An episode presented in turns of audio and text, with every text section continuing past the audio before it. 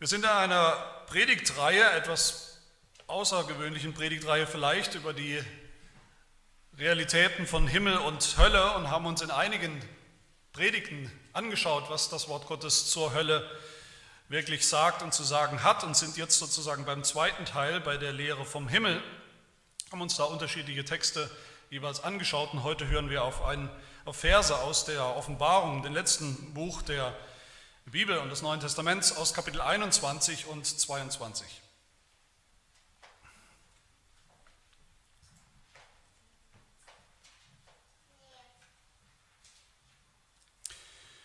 Wir hören aus Offenbarung 21 die Verse 11 und 12.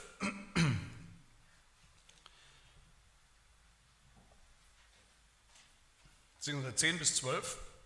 Da spricht der Schreiber Johannes und er brachte mich im Geist auf einen großen und hohen Berg und zeigte mir die große Stadt, das heilige Jerusalem, die von Gott aus dem Himmel herabkam, welche die Herrlichkeit Gottes hat und ihr Lichtglanz gleicht dem köstlichsten Edelstein, wie ein kristallheller Jaspis. Und dann weiter in Vers 22.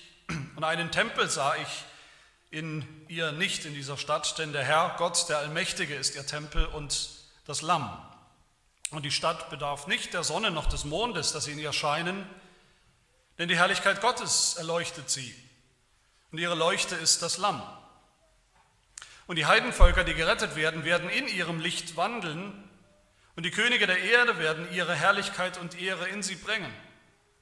Und ihre Tore sollen niemals geschlossen werden den ganzen Tag, denn dort wird keine Nacht sein. Und man wird die Herrlichkeit und die Ehre der Völker in sie bringen. Und es wird niemals jemand in sie hineingehen, der verunreinigt, noch jemand, der Gräuel und Lüge verübt, sondern nur die, welche geschrieben stehen im Buch des Lebens des Lammes.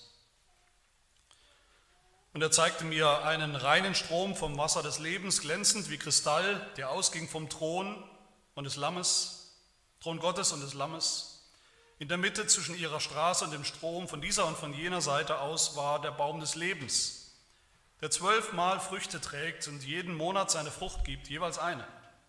Und die Blätter des Baumes dienen zur Heilung der Völker. Und es wird keinen Fluch mehr geben. Und der Thron Gottes und des Lammes wird in ihr sein und seine Knechte werden ihm dienen. Und sie werden sein Angesicht sehen. Und sein Name wird auf ihren Stirnen sein. Und es wird dort keine Nacht mehr geben. Und sie bedürfen nicht eines Leuchters, noch des Lichtes der Sonne. Denn Gott, der Herr, erleuchtet sie und sie werden herrschen von Ewigkeit zu Ewigkeit.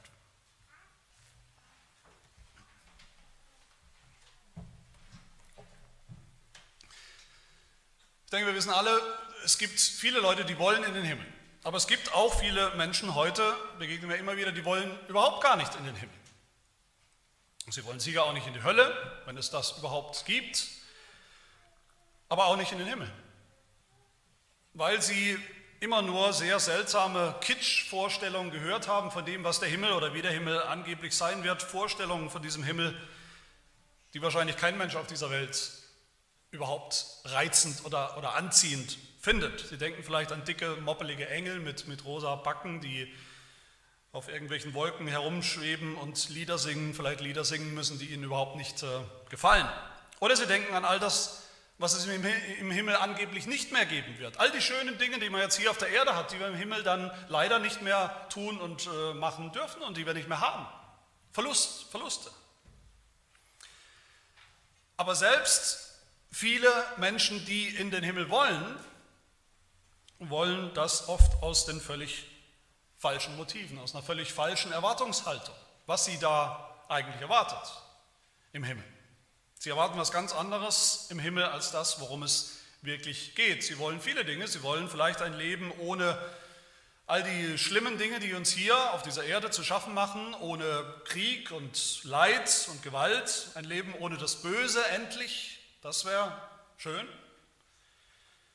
Eine Welt des Friedens, sie wollen eine Welt ohne Schmerz, eine Welt auch ohne Angst vor dem Tod, eine Welt ohne den Tod überhaupt. Eine Welt, in der Gott endlich alle körperlichen Leiden und Gebrechen und Behinderungen, all diese Dinge wegnimmt und, und heilt, wo Gott Gerechtigkeit wiederherstellen wird, Gerechtigkeit unter den Menschen, unter den Völkern wiederherstellen wird, wo es keine gestörten Beziehungen mehr gibt, sondern nur Friede und Heil, alles so ist, wie es sein sollte, eine ganz heile Welt. Und das sind ja durchaus Dinge, die Gott uns verspricht, die der Himmel uns bereithält. Aber das sind nur Gaben, Geschenke. Das sind alles nur, könnte man sagen, positive Begleiterscheinungen des Himmels. Aber das ist nicht das eigentliche, worum es im Himmel geht. Und deshalb ist es auch kein Zeichen dafür, dass jemand ein Christ ist, gläubig ist, dass er sagt, ich würde gerne in den Himmel kommen. Die große Frage, die wir uns heute stellen wollen, ist, warum wollen wir eigentlich in den Himmel? Warum sollten wir in den Himmel wollen? Warum sollten wir uns nach dem Himmel sehen, mehr als nach irgendwas anderes in Zeit und Ewigkeit? Warum eigentlich? Worum geht es ultimativ im Himmel? Worum geht es? Und diese Frage ist natürlich eine eine diagnostische Frage für uns, wie wir selbst diese Frage beantworten, wie ich, wie du diese Frage beantwortest. Warum willst du eigentlich in den Himmel? Diese Frage offenbart am Ende, was wirklich in uns steckt, in unserem Herzen, wie es wirklich um uns steht, auch geistlich, wohin wir eigentlich unterwegs sind. Worum geht es im Himmel? Wenn wir alles zusammenfassen, die große Lehre oder den Grundtenor der ganzen Heiligen Schrift, worum es im Himmel gehen wird, was im Himmel im Mittelpunkt stehen wird eigentlich, deutlicher und klarer und heller als alles andere, worum es geht. Die eine Sache sozusagen, das eine Wort, mit dem wir den Himmel zusammenfassen können, dann ist es ohne Zweifel das eine Wort Herrlichkeit. Gottes Herrlichkeit.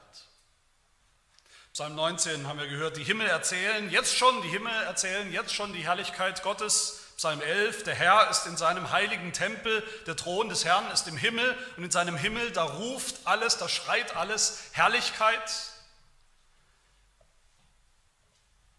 Jeder Mensch, der in den Himmel kommt, das wird das Erlebnis sein, die Erfahrung sein, die spontane und erste und wichtigste Reaktion.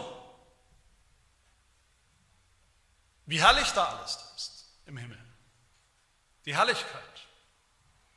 Aber nicht der Himmel an sich, nicht der Himmel um, um, um seinetwillen, sondern wie herrlich Gott ist, Gottes Herrlichkeit. Der Prophet Jesaja, der beschreibt seine Vision vom Himmel, vom Thronraum, vom Thronsaal Gottes in Jesaja 6 so: Er sagt, ich sah den Herrn sitzen auf einem hohen und erhabenen Thron und seine Säume erfüllten den Tempel und ein Engel rief dem anderen zu und sprach: Heilig, heilig, heilig ist der Herr der Heerscharen. Die ganze Erde ist erfüllt von seiner Herrlichkeit. Die ganze Erde und die ganze neue Erde und der neue Himmel wird erfüllt sein von Gottes Herrlichkeit. Erfüllt bis zum Bersten, bis zum Platzen. Was ist diese Herrlichkeit Gottes, die alles erfüllt, den ganzen Himmel erfüllen wird? Das ist Gott selbst. Gott selbst in der in der Vielzahl, in der Fülle seiner Eigenschaften. Der ganze wahre Gott, der dann da sein wird in einer nie dagewesenen Art und Weise für uns, ihn zu erkennen, un, ungefiltert ihm gegenüberzustehen und in seiner, von seiner ganzen Herrlichkeit äh, umfasst, gepackt, hineingezogen, umhüllt zu werden, erstrahlt zu werden, durchdrungen zu werden und dann zu erkennen, das ist nicht nur Gott, sondern das ist unser Gott, so ist unser Gott, so herrlich, so wunderbar ist er. Das ist das Wichtigste, das Allerwichtigste am Himmel, wie die Bibel ihn uns beschreibt. Und das ist ja auch der zentrale Aspekt, den wir hier in unserem Text finden. Wie wir es gelesen haben in Vers 10 und 11, der Engel bringt Johannes, den, den Autor, den Verfasser, hier in, auf einen großen Berg, heißt es, ein Bild für den Himmel. Und, und das heißt weiter, und er zeigte mir die große Stadt, das heilige Jerusalem, die von Gott aus dem Himmel herabkam, welche die Herrlichkeit Gottes hat. Hat ist gut, nicht nur hat, sondern sie ist voll davon, sie ist erfüllt davon. Von Gott selbst, von allen Facetten seines Wesens, wie er ist, wer er ist, was er getan hat, was er noch tut. Und nochmal in Vers 23, diese himmlische Stadt bedarf nicht der Sonne noch des Mondes, das in ihr scheint, denn die Herrlichkeit Gottes erleuchtet sie, erleuchtet alles. Die Herrlichkeit Gottes, Gott selbst, wie er ist, ist die ganze Energiequelle des Himmels, was alles antreibt und alles bestimmt. Es gibt nichts Wichtigeres im Himmel als Gottes eigene Herrlichkeit.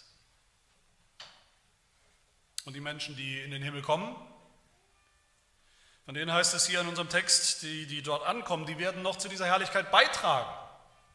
Vers 24, die Heidenvölker, die gerettet werden, werden in ihrem Licht wandeln und die Könige der Erde werden ihre Herrlichkeit und Ehre in diese Stadt Gottes, den Himmel, hineinbringen. Die werden Gott die Herrlichkeit bringen, dass er sie erlöst hat und sie jetzt in diesen Himmel eingeladen hat und sie auch da sind in seiner Herrlichkeit. Und so seine Herrlichkeit noch vergrößern.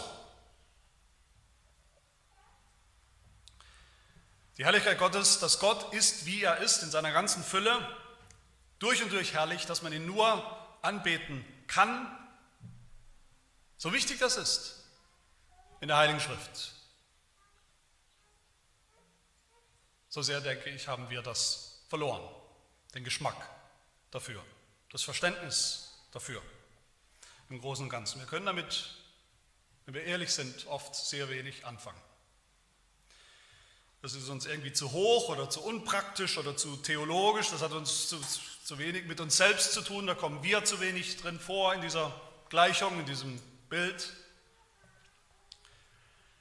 Aber wenn das das ist, was im Mittelpunkt des Himmels stehen wird und passieren wird und stattfinden wird, in dem wir ja wollen, dann ist es vielleicht höchste Zeit, dass wir uns fragen,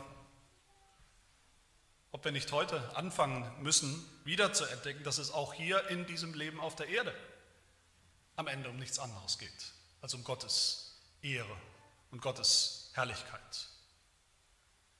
Dass wir einen Geschmack entwickeln wieder und kultivieren dafür, für das, was am aller, aller wichtigsten ist, nämlich Gott selbst. Der herrliche Gott. Das Zweite, worum es im Himmel geht, ist natürlich Gott zu schauen, Gott zu sehen, von Angesicht zu Angesicht. Das ist natürlich, wenn man so will, nicht wieder was ganz Neues und was ganz anderes als das Erste, was wir gerade gehört haben. Was ist denn der, oder was war der, der allergrößte sehnsüchtige Wunsch von Mose im Alten Testament, als der mal die wunderbare Gelegenheit hatte, Gott um einen Wunsch zu bitten? Was bittet Mose in Exodus 33? Er sagt zu Gott selbst, so lass mich doch deine Herrlichkeit sehen. Was ist die große, größte Hoffnung Hiobs im Alten Testament? Hiob 19, Vers 25, wo er selbst sagt und bekennt, ich weiß, dass mein Erlöser lebt und zuletzt wird er sich über den Staub erheben und nachdem diese meine Hülle, mein Körper zerbrochen ist, dann werde ich von meinem Fleisch los Gott schauen Was ist der allergrößte Wunsch von David, dem Schreiber von so vielen Psalmen? Was, was war sein allergrößter sehnsüchtiger Wunsch? Wonach sehnt er sich? Wonach äh, schmachtet er, wie er immer wieder sagt? Psalm 63 sagt das uns, sagt das Gott, dass ich deine Macht und Herrlichkeit sehen darf, gleich wie ich dich schaute im Heiligtum, so wie ich es sehen darf im Himmel.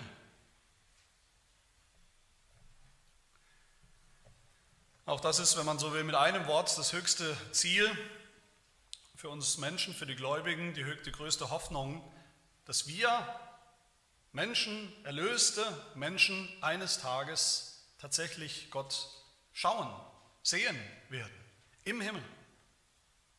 Das war das Wichtigste schon im Garten in Eden in diesem Vorgeschmack des, des, Himmels, wenn wir so wollen, das ist das Wichtigste im Garten Eden, obwohl wir das manchmal so sehen, das Wichtigste war nicht die Gaben dort, die schönen Pflanzen und das wunderbare, die paradiesischen Begleitumstände, alles drumherum, was den Garten so schön gemacht hat.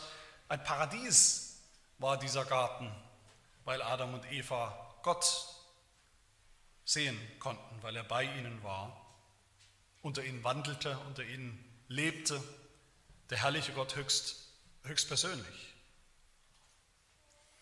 So wird es im Himmel sein. Offenbarung 21, Vers 3, Gott wird bei ihnen wohnen, Gott selbst wird sichtbar bei ihnen sein. Auch dieser zweite Aspekt, worum es im Himmel geht, Gott zu sehen, Gott zu schauen, auch das steht im Mittelpunkt unseres, unseres Textes hier in Kapitel 22, Vers 4. Diese kurze, aber, aber erstaunliche Aussage, sie werden sein Angesicht sehen. Wir werden sein Angesicht sehen. Warum wollte Jesus eigentlich in den Himmel? Warum hatte Jesus so eine ständige Sehnsucht nach dem Himmel? Warum hat er so oft davon gesprochen, dass er in den Himmel muss und will? Weil es da so schön ist? Ja. Weil dann endlich sein Leiden auf dieser Welt, in seinem Leben vorbei ist? Auch. Weil sein Tod dann überwunden ist? Auch das. Weil Jesus selbst dann rehabilitiert und eingesetzt wird als Sohn Gottes in Macht und Kraft? Auch das. Aber ultimativ wollte Jesus auch nur aus einem Grund in den Himmel, nämlich um da zu sein, wo Gott sein Vater ist. Um ihn zu schauen, um bei ihm zu sein. Johannes 17, Vers 11 spricht Jesus, ich komme zu dir. Darum geht es ihm im Himmel. Ich komme zum Vater, damit er die Herrlichkeit Gottes schauen kann in Gottes Angesicht und der Vater die Herrlichkeit im Angesicht seines Sohnes. Und das Dritte, worum es im Himmel geht, ist ganz einfach Jesus. Das Erste, was Menschen sehen werden, wenn sie in den Himmel kommen, absolut unübersehbar, ist unser Herr Jesus Christus. Überall Jesus, überall Jesus, wie er wirklich ist, wer er wirklich ist, leibhaftig, als Mensch und als Gott. Der Jesus, den wir hier noch nicht leibhaftig gesehen haben, auf diese Art und Weise, von dem wir nicht wirklich wissen, wie er aussah, von dem wir nicht wirklich wissen aus eigener Erfahrung, wie er gewirkt hat, wenn man ihn gesehen hat, auf uns, auf die Menschen. Auch das sagt unser Text hier in Vers 23. Im Himmel geht es, wie gesagt, ganz allein um die Herrlichkeit Gottes, ja.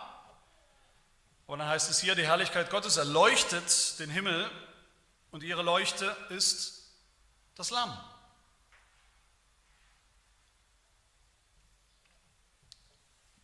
Der strahlende Glanz dieser Herrlichkeit Gottes, von der wir gerade gehört haben, dieses Leuchten kommt vom Lamm. Der Sohn Gottes, der sich hat schlachten lassen, der geschlachtet werden musste in Gottes Gericht, damit überhaupt irgendein Mensch in den Himmel kommen kann. Ein Sünder. In seinem Gesicht, im Gesicht dieses Lammes, des Menschen Jesus, der gestorben ist am Kreuz. In diesem Gesicht sehen wir Gottes Herrlichkeit aufstrahlen, die Herrlichkeit des Dreieinen Gottes. Im Neuen Testament in Apostelgeschichte 7, wo Stephanus getötet wurde, gesteinigt wurde als, als Märtyrer, da lesen wir, wie er kurz, kurz vorher, kurz vor seinem Tod noch Gott ihm einen Blick in den Himmel schenkt. Und was sieht er? Da heißt es, er aber voll Heiligen Geistes blickte zum Himmel empor und sah die Herrlichkeit Gottes und Jesus zur Rechten Gottes stehen. Da, ist, da geht kein Blatt dazwischen, da ist kein Unterschied zwischen der Herrlichkeit Gottes, des Vaters und der Herrlichkeit des Sohnes Jesus Christus und der Herrlichkeit des Heiligen Geistes. Das ist ein und dieselbe Herrlichkeit. Alles schreit Herrlichkeit im Himmel. Die Herrlichkeit Gottes im Angesicht des Lammes, im Angesicht Jesu. Und genau das zu, zu schauen, zu erkennen, das ist ja auch der Wunsch Jesu für uns, das war sein Ziel für seine Jünger, das ist sein Gebet für uns in Johannes 17, wo er gebetet hat und betet noch immer für seine Jünger und spricht, Vater, ich will, dass wo ich bin, auch die bei mir sein, also im Himmel, wo er hingeht, auch die bei mir sein, die du mir gegeben hast. Und jetzt kommt das Ziel und der Grund. Warum? Damit sie meine Herrlichkeit sehen, die du mir gegeben hast. Seine Herrlichkeit, die Herrlichkeit des Lammes. Im Himmel dreht sich alles um Jesus Christus. Und meine Lieben, diese drei Dinge, die wir hier sehen und hören, um diesem Himmel geht, das sind am Ende nicht drei unterschiedliche Dinge, das ist am Ende ein und dasselbe. Die Herrlichkeit Gottes, die alles erfüllt, alles erfüllen wird, die neue Schöpfung, den neuen Himmel, die neue Erde erfüllen wird, sie, diese Herrlichkeit zu sehen, zu schauen, selbst zu erleben, und zwar im Angesicht Jesu, des Lammes. Wer ihn sieht, sieht den Vater. Darum dreht sich alles im Himmel. Und interessanterweise, selbst die Dinge, die es im Himmel nicht mehr geben wird,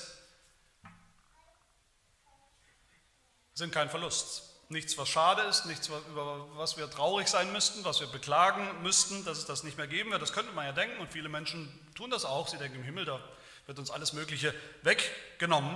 Also wäre es eine Art Subtraktionsrechnung, was es im Himmel nicht geben wird. Aber unser Text nennt so ein paar Dinge, die es im Himmel nicht mehr geben wird. Vers 22, einen Tempel sah ich nicht mehr in ihr, in der himmlischen Stadt. Kein Tempel mehr? Schade doch. Ist doch so schön. Der Tempel in Jerusalem. Der Tempel hat doch so viel bedeutet in Gottes Geschichte, in der Bibel bedeutet er doch so viel. Ist das schade? Nein, das ist nicht schade. Der Tempel war immer schon nur ein Bild, ein vorläufiger Ort der Begegnung von Gott und Mensch. Aber im Himmel werden wir sehen, wie der Vers ja weitergeht. Vers 22, der Herr, Gott, der Allmächtige, ist ihr Tempel und das Lamm. Das ist das, worum es immer schon ging. Das ist die Realität, die Wahrheit im Himmel. Oder Vers 23, in der Stadt, im Himmel gibt es keine Sonne und keinen Mond mehr. Auch schade, oder nicht? Es gibt keinen Bedarf mehr für sie, heißt es. Warum? Die Erklärung, denn die Herrlichkeit Gottes erleuchtet sie und ihre Leuchte ist das Lamm. Die Sonne ist schön, die Sonne brauchen wir alle, die Sonne macht Licht, die Sonne macht nur Licht, die Sonne macht Photosynthese, was wir brauchen für das Leben, macht warm, manchmal auch Sonnenbrand. Aber das Licht der Herrlichkeit Gottes ist ganz anders. Das Licht der Herrlichkeit Gottes, das verändert uns, das gestaltet um, das verändert alles. Das macht herrlich, das ist unendlich viel besser. Genauso Vers 5 aus Kapitel 22, kein Leuchter mehr, keine Lichtquelle mehr, weil Gott, der Herr, uns erleuchtet, den Himmel ausleuchtet. Oder manche Menschen pikieren sich darüber, dass Jesus an einer Stelle sagt, im Himmel wird nicht mehr geheiratet. Und haben dann Angst, wie soll das bitte schön schön sein? Was soll schön sein an einem Himmel, wenn wir vielleicht unsere Ehepartner gar nicht mehr haben? Wenn uns sowas Schönes wie die Ehe weggenommen wird oder das Heiraten weggenommen wird. Aber wenn wir so denken, begreifen wir auch nicht, worum es geht. Dann begreifen wir nicht, dass uns gar nichts weggenommen wird im Himmel, sondern im Gegenteil, dass uns alles geschenkt wird im Himmel. Dass wir im Himmel nicht weniger haben werden, sondern unendlich viel mehr. Natürlich werden unsere Ehepartner auch im Himmel sein. Die, die denselben Glauben haben wie wir, werden mit uns im Himmel sein. Aber die Ehe ist auch ein Bild, die Ehe ist auch nur ein Vorläufer, die Ehe ist auch, die menschliche Ehe ist auch nur ein Vorgeschmack von etwas viel Wichtigerem und Besserem. Ein sehr menschlicher und oft auch unvollkommener Vorgeschmack für etwas ganz Wunderbares, nämlich für die Ehe, die Vereinigung, die Hochzeit der Gemeinde, der Gläubigen mit Christus, mit dem Bräutigam im Himmel, die wir dort im Himmel genießen werden. Und nur wer Jesus, wer diesen Jesus nicht kennt und nicht schätzt und nicht liebt, könnte irgendwie auf die Idee kommen, dass das ein schlechter Tausch wäre. Eine unvollkommene menschliche Ehe, ein Bild einzutauschen gegen die vollkommene Realität, um die es geht, die Hochzeit, die Gemeinschaft mit Jesus Christus. Im Himmel wird es im Himmel wird es keine Abendmahlsfeiern mehr geben, wie wir sie kennen, aus den Gottesdiensten kennen. Auch schade, könnte man denken, ist aber nicht schade. Warum nicht? Weil der Himmel, der ganze Himmel, eine ewige Mahlfeier, eine Hochzeitsfeier, Hochzeitsmahl sein wird. Im Himmel wird es keinen Sabbat mehr geben, keinen Ruhetag, wie wir das auch kennen, einen Tag von sieben als Ruhetag, als Rhythmus, als Rhythmus, den wir hoffentlich auch schätzen, als Bild des Evangeliums. Warum nicht? Weil der Himmel selbst die ewige Ruhe bei Gott sein wird, das Original, für das jeder Sonntag, jeder Sabbat nur ein Vorgeschmack war.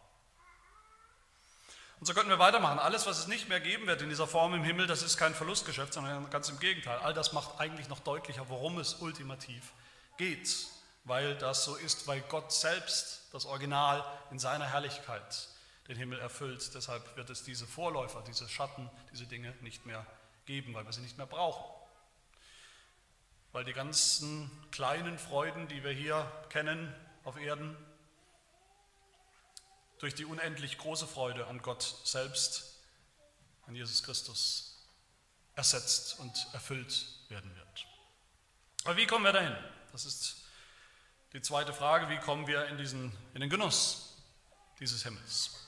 Und wenn das der Himmel ist, wie wir es gesehen haben, wenn es darum geht, ultimativ, dann haben wir ein Problem.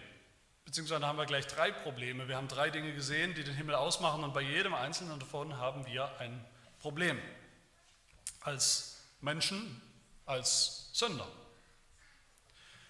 Was die Herrlichkeit Gottes angeht, haben wir ein Problem, das sagt doch die Bibel, dass wir sie gar nicht mehr haben, dass wir sie verloren haben. Durch die Sünde, durch die Abwendung von Gott.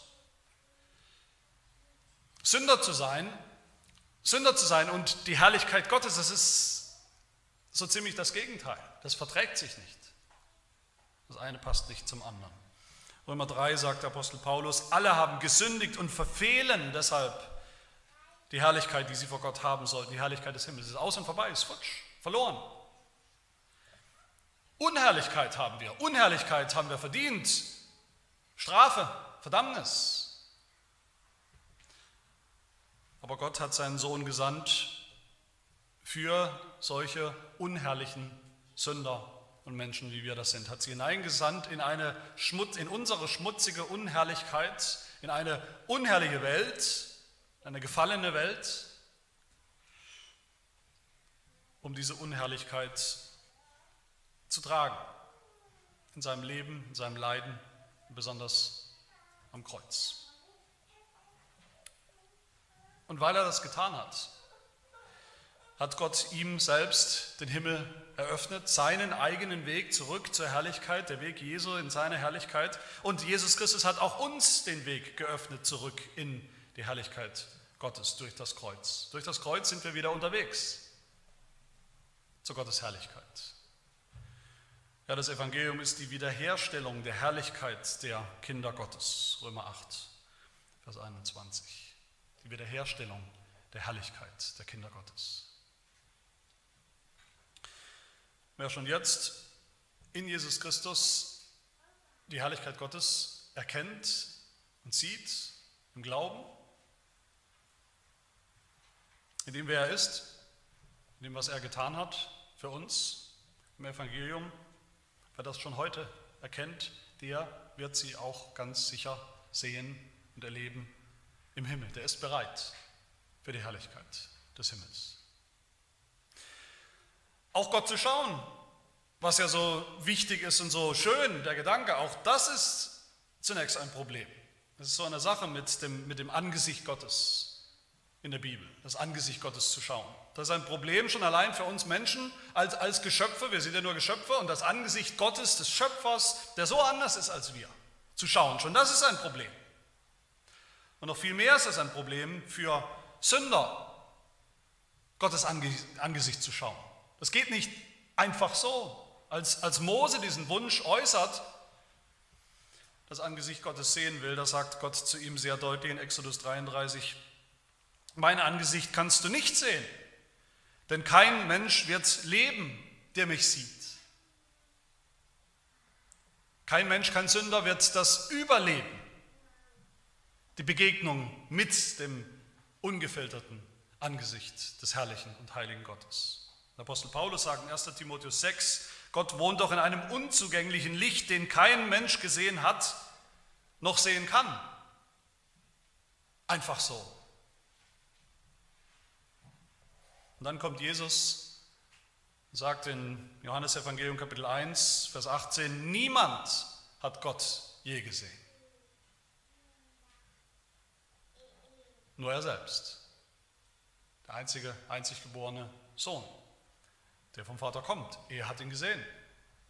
Er hat ihn uns gezeigt. In ihm sehen wir ihn. Das heißt, wenn wir schon jetzt heute auf Jesus Christus schauen im Glauben, dann wissen wir, wir haben den Vater gesehen. Wir sehen sein Angesicht, wir haben Gott gesehen und dann wissen wir, wir werden Gott auch eines Tages dann im Himmel schauen dürfen, von Angesicht zu Angesicht und leben. So hören wir in Deuteronomium 5, als Gott seinen Bund macht mit Israel, das Evangelium, wie er spricht, siehe, der Herr unser Gott hat, und wie das Volk spricht, siehe, der Herr unser Gott hat uns seine Herrlichkeit und seine Größe sehen lassen. Heute haben wir gesehen, dass Gott mit den Menschen redet und sie am Leben bleiben. Dass das doch möglich ist. Das ist das Evangelium, das ist die Hoffnung des Himmels. Gott zu sehen und zu leben. Nicht nur gerade mal überleben, sondern dadurch wirklich zu leben und für immer zu leben. Vor seinem Angesicht. Durch Christus, durch das Lamm. Nur im Angesicht des Lammes, das geschlachtet wurde, nur im Angesicht des Kreuzes können wir Gottes Angesicht unverhüllt sehen und leben. Ewig leben. Und viele sehen, das ist das dritte Problem, viele sehen es auch als ein Problem an, dass es im Himmel nur um Jesus geht. Und dass der Weg in den Himmel auch nur über Jesus oder durch Jesus führt, wird das auch für viele Menschen ein Problem. Dass keiner in den Himmel kommt, außer durch den Glauben an Jesus Christus und nichts anderes. Dass Jesus selbst sagt, so, so eng und so exklusiv immer wieder sagt, ich bin der Weg, ich bin der einzige Weg, ich bin der Weg, die Wahrheit und das Leben. Niemand kommt zum Vater in den Himmel als durch mich. Die Welt regt sich gerne auf über diese christliche Botschaft, das Evangelium, dieses enge, exklusive Evangelium, diese enge Botschaft, Jesus der einzige Weg. Aber ich frage mich immer wieder, wenn wir das so sehen, worum es im Himmel geht, warum eigentlich? Im Himmel geht es doch nur um Jesus Christus. Natürlich ist dann auch der Weg in den Himmel nur Jesus Christus. Jesus Christus ist der Weg und das Ziel des Himmels. Einiges sollte uns nicht aufregen, die Tatsache, dass es eben keine 500 möglichen Versionen und Wege gibt für Menschen in den Himmel, in die Ewigkeit. Nicht das ist das, was uns aufregen oder beschäftigen sollte. Was uns beschäftigen, was uns froh machen sollte, ist das Evangelium, nämlich dass es überhaupt einen einzigen Weg in den Himmel gibt für Sünder, wie wir das sind. Und dieser eine Weg lautet Jesus Christus, an ihn zu glauben. Und ich will schließen damit mit dem letzten Gedanken, dass wir uns selbst diese Frage von Antwort, vom, vom Anfang, diese diagnostische Frage auch selbst stellen, stellen lassen, was erwarten wir eigentlich vom Himmel? Wollen wir dahin und wenn ja, warum? Was ist unser Motiv? Wenn das das ist, worum es geht im Himmel, was wir gehört haben, ich hoffe, dann sehen wir alle die, die Ironie oder vielleicht sogar die Peinlichkeit oder wie perfide das ist, dass so viele Leute in den Himmel wollen, viele Menschen in den Himmel wollen, auch heute noch, wenn man sie fragt. Aus allen möglichen Gründen wollen sie in den Himmel, aber garantiert nicht aus einem, nämlich sicher nicht wegen Jesus. Niemals. Jesus ist so ziemlich das allerletzte, was sie erwarten im Himmel. Ist ziemlich der allerletzte, den sie sehen wollen im Himmel. Der, Menschen, die völlig zufrieden wären mit all diesen positiven Begleiterscheinungen des Himmels, wenn Jesus nicht da wäre. Das wäre ausreichend.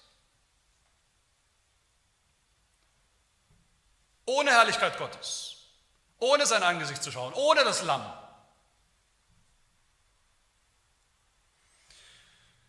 Bei den Menschen, die natürlich in diesem Leben sowieso nie an Jesus Christus geglaubt haben, ist das kein Wunder, dass sie so einen Himmel äh, erwarten, einen Himmel in Anführungsstrichen. Aber die Frage ist natürlich auch bei uns, wie ist das bei uns? Das ist die, diese diagnostische Frage. Ist Jesus so zentral, so alles für uns? Ist Jesus der Himmel für uns auf diese Art und Weise? Ist Jesus der wichtigste und am Ende der einzige Grund, warum wir in den Himmel wollen? Ihn, den wir nie gesehen haben, endlich wirklich sehen zu können, ihm danken zu können für das, was er getan hat, ihn anbeten zu können, unmittelbar ist das unser Wunsch so sehr, dass wir von Herzen sagen können, wenn Jesus nicht im Himmel wäre und alles andere, all die anderen positiven Begleiterscheinungen und Gaben hätten wir, dann wollte ich trotzdem nicht in diesen Himmel. Und umgekehrt, wenn Jesus wirklich da ist und diesen Himmel erfüllt, dann ist, ist das alles, wonach ich mich sehne. Das wäre mein Himmel, das ist mein Himmel. Können wir sagen mit dem Apostel Paulus, dass wir so erfüllt sind von, von Vorfreude auf diesen Himmel, weil da Jesus sein wird, weil wir Jesus sehen werden, dass wir sagen, wie erst Paulus sagt in Philippa 1, Vers 21, für mich ist Christus, das Leben und das Sterben eigentlich nur ein Gewinn. Weil es der Eintritt in den Himmel ist, wo Christus ist. Dass wir sagen mit Paulus, der, der gesagt hat, eigentlich weiß ich gar nicht so richtig, wie ich mich entscheiden soll, was ich wählen soll, soll ich auf der Erde bleiben um Gott weiter noch dienen zu können oder, oder am liebsten heute schon in den Himmel gehen, wenn ich könnte. Paulus sagt, mich verlangt danach aufzubrechen und bei Christus zu sein, was auch viel besser wäre. Besser als alles. Reden wir so, denken wir so, fühlen wir so. Haben wir so Sehnsucht nach dem Himmel. Begeistert uns dieser Gedanke der Herrlichkeit Gottes, der Fülle seines Wesens, dass wir wie wir es sehen und erleben werden im Himmel, davon gepackt zu sein, in, in der Tiefe durchdrungen, verwandelt zu sein von seiner Herrlichkeit, die uns bestrahlt wie die Sonne, nur besser.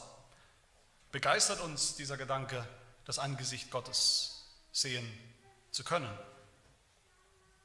Jesus zu sehen, das Lamm. Haben wir einen Geschmack für diese Dinge? Oder wollen wir, wenn wir ganz ehrlich sind, all diese wunderbaren himmlischen Gaben, all das Gute, all die positiven Dinge, aber nicht wirklich Jesus? Der Himmel ist Gottes Wohnort, sein Haus. Und wenn wir nur diese Dinge, diese Sachen wollen, die der Himmel uns bietet, dann ist es, als würden wir in Gottes Haus gehen, sozusagen durch die Haustür reinstürmen, an ihm vorbei, am Hausherrn vorbei und gehen an seinen Kühlschrank, gehen an seine Schränke, und stopfen uns die Taschen voll mit allerlei schönen Dingen, aber ihn selbst lassen wir links liegen und ignorieren wir völlig, als wäre er nicht da. Dabei ist er gar nicht zu übersehen im Himmel. Alles schreit Herrlichkeit, seine Herrlichkeit. Vielleicht fehlt uns ein bisschen diese Sehnsucht nach dem Himmel, vielleicht wird sie immer wieder vergraben und zugeschüttet durch den Stress des Alltags, vielleicht ist sie nicht so drängend, nicht so alles bestimmend, wie wir es selbst gerne hätten wie es sein sollte. Wir wissen, dass es sollte vielleicht so sein. Wir wollen da schon hin in den Himmel, aber es ist uns irgendwie oft auch weit weg. Was können wir denn tun? Gott selber bietet uns hier seine Hilfe an, nämlich in all den irdischen Bildern und Vorbildern des Himmels und Vorgeschmäckern des Himmels, die wir ja haben, die wir hier auch gesehen haben, auch in den Dingen, die es im Himmel dann nicht mehr geben wird, beziehungsweise in Vollendung geben wird. Noch gibt es diese Dinge ja. Und Gott gebraucht genau diese Dinge, um in uns die Sehnsucht nach dem Himmel zu stärken. Uns auf den Himmel vorzubereiten. Sogar noch mehr, um uns schon jetzt Anteil zu geben am Himmel selbst. Einen Vorgeschmack, der uns immer sehnsüchtiger werden lässt nach dem wahren Himmel. Noch gibt es ja einen Tempel meine ich den in Jerusalem. Der Tempel ist die Gemeinde, die Versammlung der Gläubigen hier mitten auf der Erde, mitten in unserem Leben. Wir wissen, die Gemeinde hier, die Gemeinde hier auf der Welt, auch die Gemeinde hier in Heidelberg, in der Gemeinde ist schon himmlische Realität angebrochen. Wenn wir das wirklich ernst nehmen, dann sollten wir doch die Gemeinde als Tempel Gottes genauso sehr und leidenschaftlich suchen, ersehnen und lieben, herbeisehen, wie wir den Himmel ersehen. Die Gemeinde ist der Ort und die Schule, wo Gott uns täglich vorbereitet auf den Himmel und unsere Sehnsucht stärkt und wachsen lässt, nach dem, was noch nicht vollkommen ist. Und wir wissen, dass jeder Gottesdienst, der noch so irdisch und, und unvollkommen ist, uns vorbereitet auf die Anbetung Gottes im Himmel. Dass jeder Gottesdienst der Gemeinde schon jetzt eine Verbindung hat mit dem, was im Himmel passiert. Noch gibt es sehr menschliche, unvollkommene Predigten, wie diese auch, Predigten, in denen uns aber Jesus vor Augen gemalt wird, den wir noch nicht sehen können. Sein Angesicht wird uns vor Augen gemalt in der Predigt, in den Worten der Predigt. Und so ist uns jede Predigt ein Anreiz, eine Erinnerung, dass wir eines Tages tatsächlich das wahre Angesicht Jesu sehen werden. Noch gibt es die Sonne draußen, heute auch, die uns wärmt, die das Leben bestimmt, vielerlei Hinsicht. Und jedes Mal, wo sie es tut, soll und darf sie, auch nach unserem Text hier, uns ein Bild, eine Erinnerung sein an den Himmel, wo da nicht mehr die Sonne, sondern Gottes strahlende Herrlichkeit, die sein Wesen ausstrahlt, alles durchdringen und mit Leben erfüllen wird. Der Schlüssel zu einem Leben, das auf den Himmel ausgerichtet ist, das den Himmel erwartet, den Himmel herbeisehend, aus all den richtigen Gründen und Motiven, ist ein Leben jetzt und hier und heute, in dem wir schon anfangen, im Licht des Himmels zu leben. Da, wo das Evangelium sich Raum macht in unseren Begegnungen, im Leben, in den Beziehungen, in der Gemeinde und darüber hinaus, indem wir ein Leben leben, das auf die Herrlichkeit Gottes ausgerichtet ist, jetzt schon, jetzt schon Gottes Herrlichkeit und Ehre im Mittelpunkt steht unseres Lebens.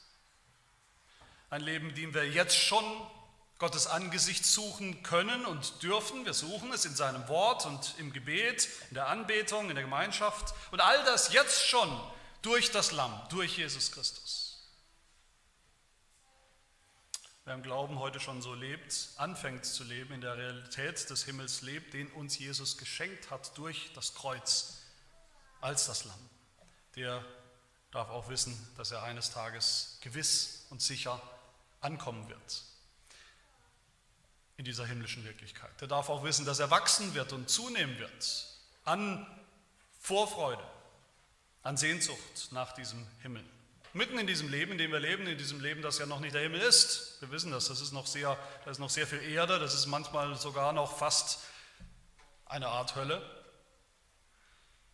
Viel, viel Kampf, viel Leid, aber durchdrungen schon jetzt und mehr und mehr von der Hoffnung des Himmels. Möge uns das auszeichnen als Christen, als Gemeinde, als Kinder Gottes, als Bürger des Himmelreichs, die wir ja schon jetzt sind. Möge uns das auszeichnen, je länger, je mehr. Amen. Wir beten. Herr unser Gott, wir danken dir für diese wunderbare Hoffnung des Himmels, die Hoffnung der Herrlichkeit, der Herrlichkeit Gottes, die wir hier noch kaum fassen und schon gar nicht begreifen können. Diese Herrlichkeit, die uns auch selbst ergreifen und verwandeln wird, die uns selbst auch herrlich machen wird, wenn wir sein werden, wie wir sind. Die Herrlichkeit, die alles in allem sein wird für uns. Ja, die Hoffnung darauf, dich zu sehen von Angesicht zu Angesicht, den wahren Gott auf eine nie gekannte Art und Weise. Die Hoffnung, Jesus Christus endlich zu sehen, wie er ist und eine Gemeinschaft zu erleben mit Gott, dem dreieinen Gott, die vollkommen und unbeschreiblich sein wird, der alles in den Schatten stellen wird, was wir je gekannt haben. Wir danken dir, dass das Evangelium für uns bedeutet, auch heute an diesem Tag, diese Wirklichkeit, die Wirklichkeit des Himmels, des Heils, des ewigen Lebens ist schon angebrochen für alle, die glauben an Jesus Christus, an das Lamm, an die Herrlichkeit Gottes in Person, in seinem Angesicht. Dass wir heute schon Bürger des Himmels sind, Menschen auf dem Weg in den Himmel geprägt, verändert durch diese Hoffnung in ihrem ganzen Leben was wir wissen dürfen, diese Sehnsucht, die wir alle haben im Herzen, die Sehnsucht und den Weg und Wandel hin zum Himmel, zu dieser neuen Schöpfung, die du uns gegeben hast im Evangelium, wirst du auch erfüllen. wirst dafür sorgen, dass wir dort ankommen, so sicher wie wir heute deine Herrlichkeit suchen und schätzen, werden wir es auch in Ewigkeit tun. So sicher wie wir heute schon dein Angesicht suchen in Jesus Christus, deinem Sohn, wirst du uns auch schenken, dass wir es für immer sehen und genießen werden im Himmel. So sicher wie wir heute schon in neuem Leben, himmlischen Leben wandeln, werden wir es auch für immer im Himmel tun. Hilft das der Trost davon, der Trost, dass du einst alles neu machst, einen neuen Himmel und uns zu ganz neuen Menschen. Zu Menschen. Dass uns das zu Menschen macht, die das Leid dieser Welt nicht mehr in die Waagschale werfen, sondern die das ertragen mit dieser guten Hoffnung. Und hilf auch, Herr, dass unsere Lebensweise, unsere Zielbestimmtheit als dein Volk, als die Gemeinde, unsere Hoffnung mitten in diesem Leben, dass das noch bei vielen Menschen auch eine Sehnsucht nach dem Himmel erzeugt und hervorruft, eine Sehnsucht, die nur du schenken kannst und die auch nur du befriedigen kannst. Das bitten wir in Jesu Namen. Amen.